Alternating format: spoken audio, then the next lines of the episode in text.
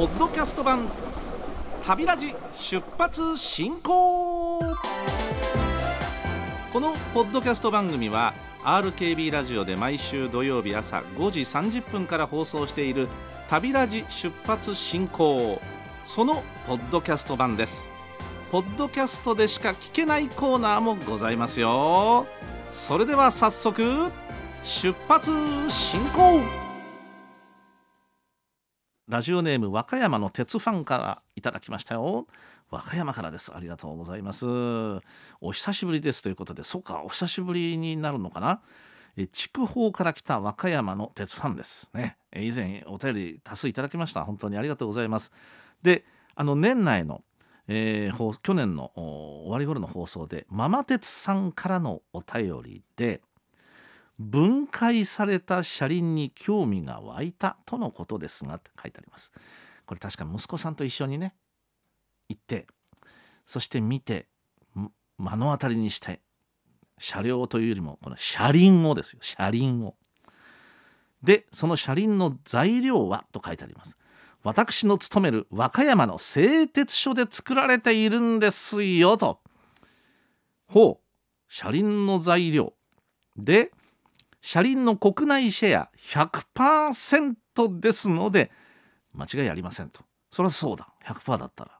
ね。車輪のあの大きなね大きいんですよ。近くで見ると。こんなのがあのえー、客車の下に走ってんだみたいな。回ってんだ。ぐるぐるぐるぐると。ね。想像もしませんよね。車両に乗ってる時に。うん。誰か言いましたもんね。新幹線がこうホームに入ってきてる時に「あの新幹線って宙に浮いてるの?」って言った人真顔で言った人がいますがいやいやあのリニア新幹線が宙に浮くのはあれですけど普通の新幹線はちゃんと下に車輪がついてます。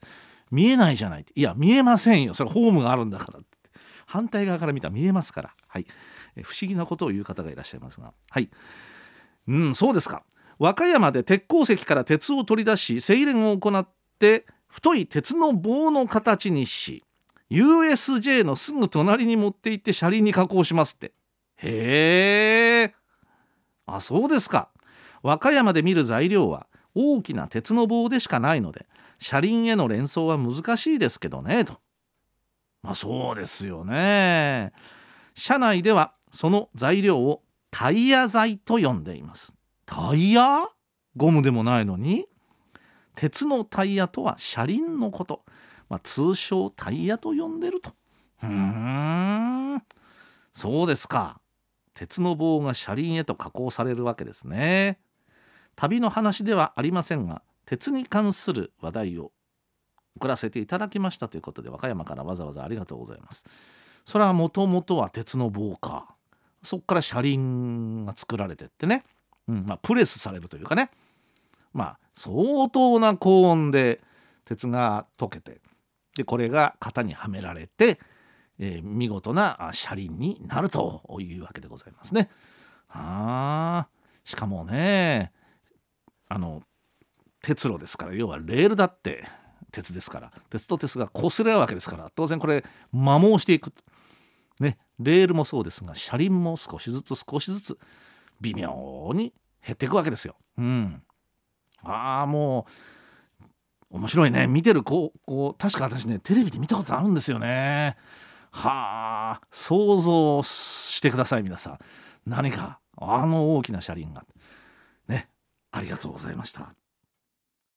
駅弁を食べると、うん、その旅っていうのはまた一層思い出が深くなるものですよ。ええ、あの景色を見てる時にあの弁当を食べてたなとかいう妙な記憶の仕方を私する場合がありますんでね。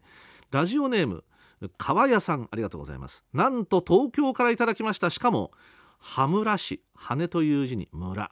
羽村市。すいません。最初に羽村市と見た時にどこにあるんだろう？ピンとこなかったんですがなるほど調べてみましたら青梅線なんだ。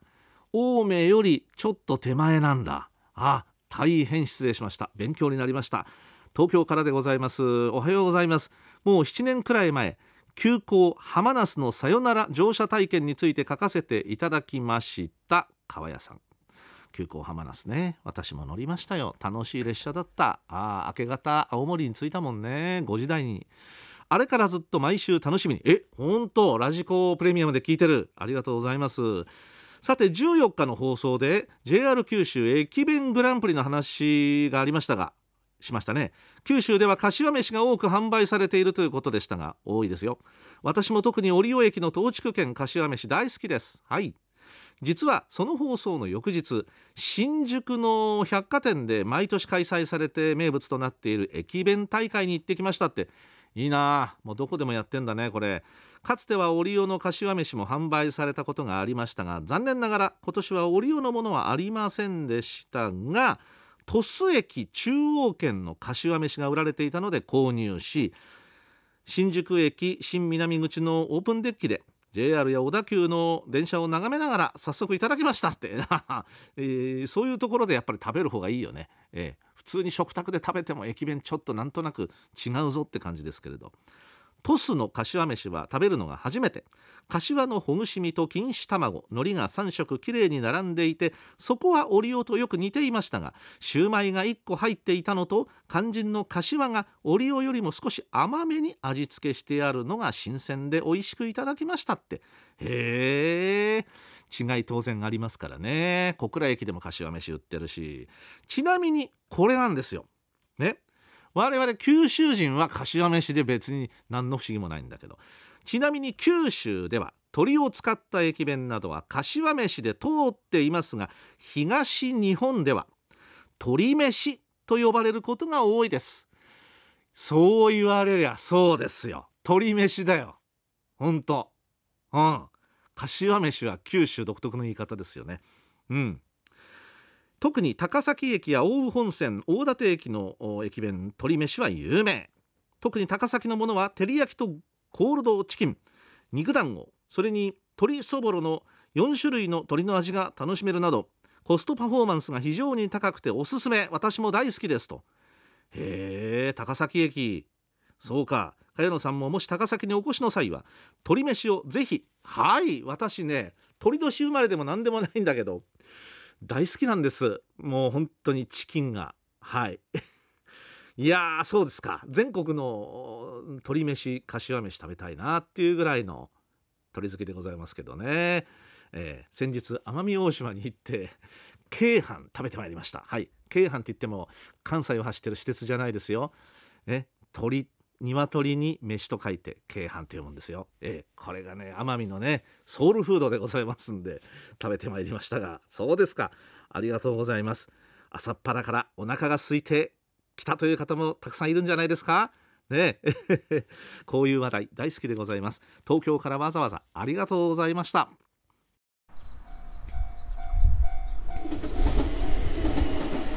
ポッドキャスト版旅ラジ出発進行。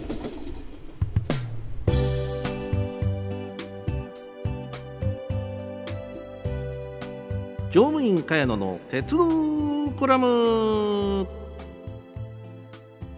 さて RKB ラジオで土曜日毎朝早朝5時半から運行しております旅ラジ出発進行をお聞きいただいてますでしょうか。そちらのこちらはポッドキャスト番組でございましてここでしか聞けない私のつぶやきコーナーとなっております。さて今回のテーマはやっぱり車両なんですけれどもこちらはね前回と違って今度は未来の車両。こちらについて語ってみたいなと思いますがあの最近びっくりした車両のデザインといえば大阪の地下鉄大阪メトロを走る中央線に導入されるですね。確か400系という形式だったと思いますが奥山清之さんという非常に世界的なデザイナーの方なんですね。宇宙船をイメージした車両のデザインらしいんです。これをですね真正面から見ると確かにうん確かに電車の顔には見えない。見えないんです。はい。写真見ていただければわかるんですけれどもえー、変な話この車両が90度回転しても分かんないっていうような そんなデザイン。ええ、180度逆さまから見ても分かんない。というようなデザインになっておりまして、ええ、これは真横から見ると当然あれですよ。地下鉄の車両ですよ。なんですけれどね。これ正面から見ると今までのうーん鉄道の車両のいわゆる顔って言われるものがありますがこの概念を根底から覆している。そんな気がする車両でございます。それから一方山手線東京の JR ですね。JR 東日本の山手線今走ってる E の235系。これも最初に出た時は同じような私印象でした。ええ。本当に90度回転させても分かんない。180度でもひょっとしたら分かんないんじゃないかというぐらいのなんかうーん何て言うんだろう。列車をブツンとこう切った断面図みたいな感じなんです。ね。だから私の中のイメージ車両っていうと当然運転席がございましてこれがま正面から見ると、えー、上、えー、4分の1ぐらいのところに窓があってそこに運転手さんの顔があってと。ね。ワイパーがついてて。でその下あたりにヘッドライトがついていてでその下に今度はテールランプ赤いランプがついていてとかね、うん。まあ、うん、もしくはこのヘッドライトやそれからテールランプは一番下にストーンと下がっちゃってる、まあ、どっちかですよ。大体が。ところがですね先ほど話をした大阪メトロの400系ですとか JR 東日本の E の235系のこの山手線の車両ね。まさに未来の鉄道。そんな気がするわけですね。まあ未来って言ってももう現在走るんですから未来じゃないわけです全然。ただね今思うことがあるんですね。私が子供の頃によく図鑑で眺めていたえーと、自動車の図鑑に未来の自動車ということで電気自動車が載ってます。電気自動車です。うん。今電気自動車走ってますもんね。走ってるでしょ？全然未来じゃなくなっちゃったっていうわけですね。うん、まあデザインもそれは20年30年前の車に比べれば随分と車らしい感じの、うんまあ、人が乗る部分がポコッと出てで前後に、まあ、ボンネットが突き出ててというねいう感じではなくって、まあ、全体がこう一体化している感じの車両っていうのは何も珍しくありませんけれども当時はやっぱり違和感はありましたもんね。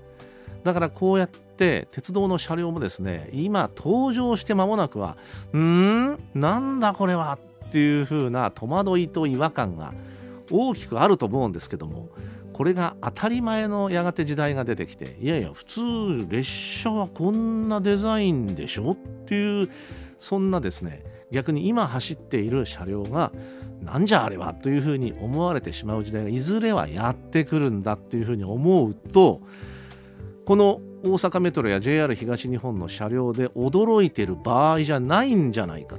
えつまりどんどん追随していろんな鉄道会社さんがこのような宇宙船をイメージしたなんていうふうに言ってますけども。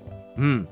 えー、えー、と思われるような今はまだええなんですけどもそんなデザインの車両を次々と出してきて気がついたらそれがスタンダードという時代がもうすぐそこまで来ているかなというふうに思うわけですね。いやー変わるね。しかし車両のデザインというのはね JR 九州の場合は水戸岡英二さんの世界が広がっていますけども水戸岡さんはどうなんだろうそんな宇宙船タイプのものを編み出してくるのかな。いやでもわからないですよね。これは何とも言えないしそういう意味の楽しみ方っていうのはあるんじゃないかなって思います。まあ、鉄道にしても自動車にしてもあるいは飛行機にしてもそうですけどもこうやって乗り物をデザインしてで設計してさらにそれを本物の形にするっていうなんか夢があるよねあそんな気がしてですから早く大阪に行って実物をいずれ来年見たいな。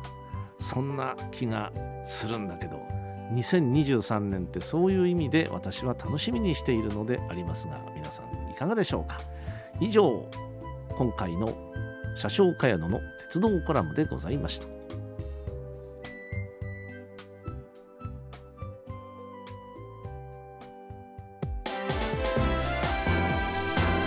ポッドキャスト版旅ラジ出発進行。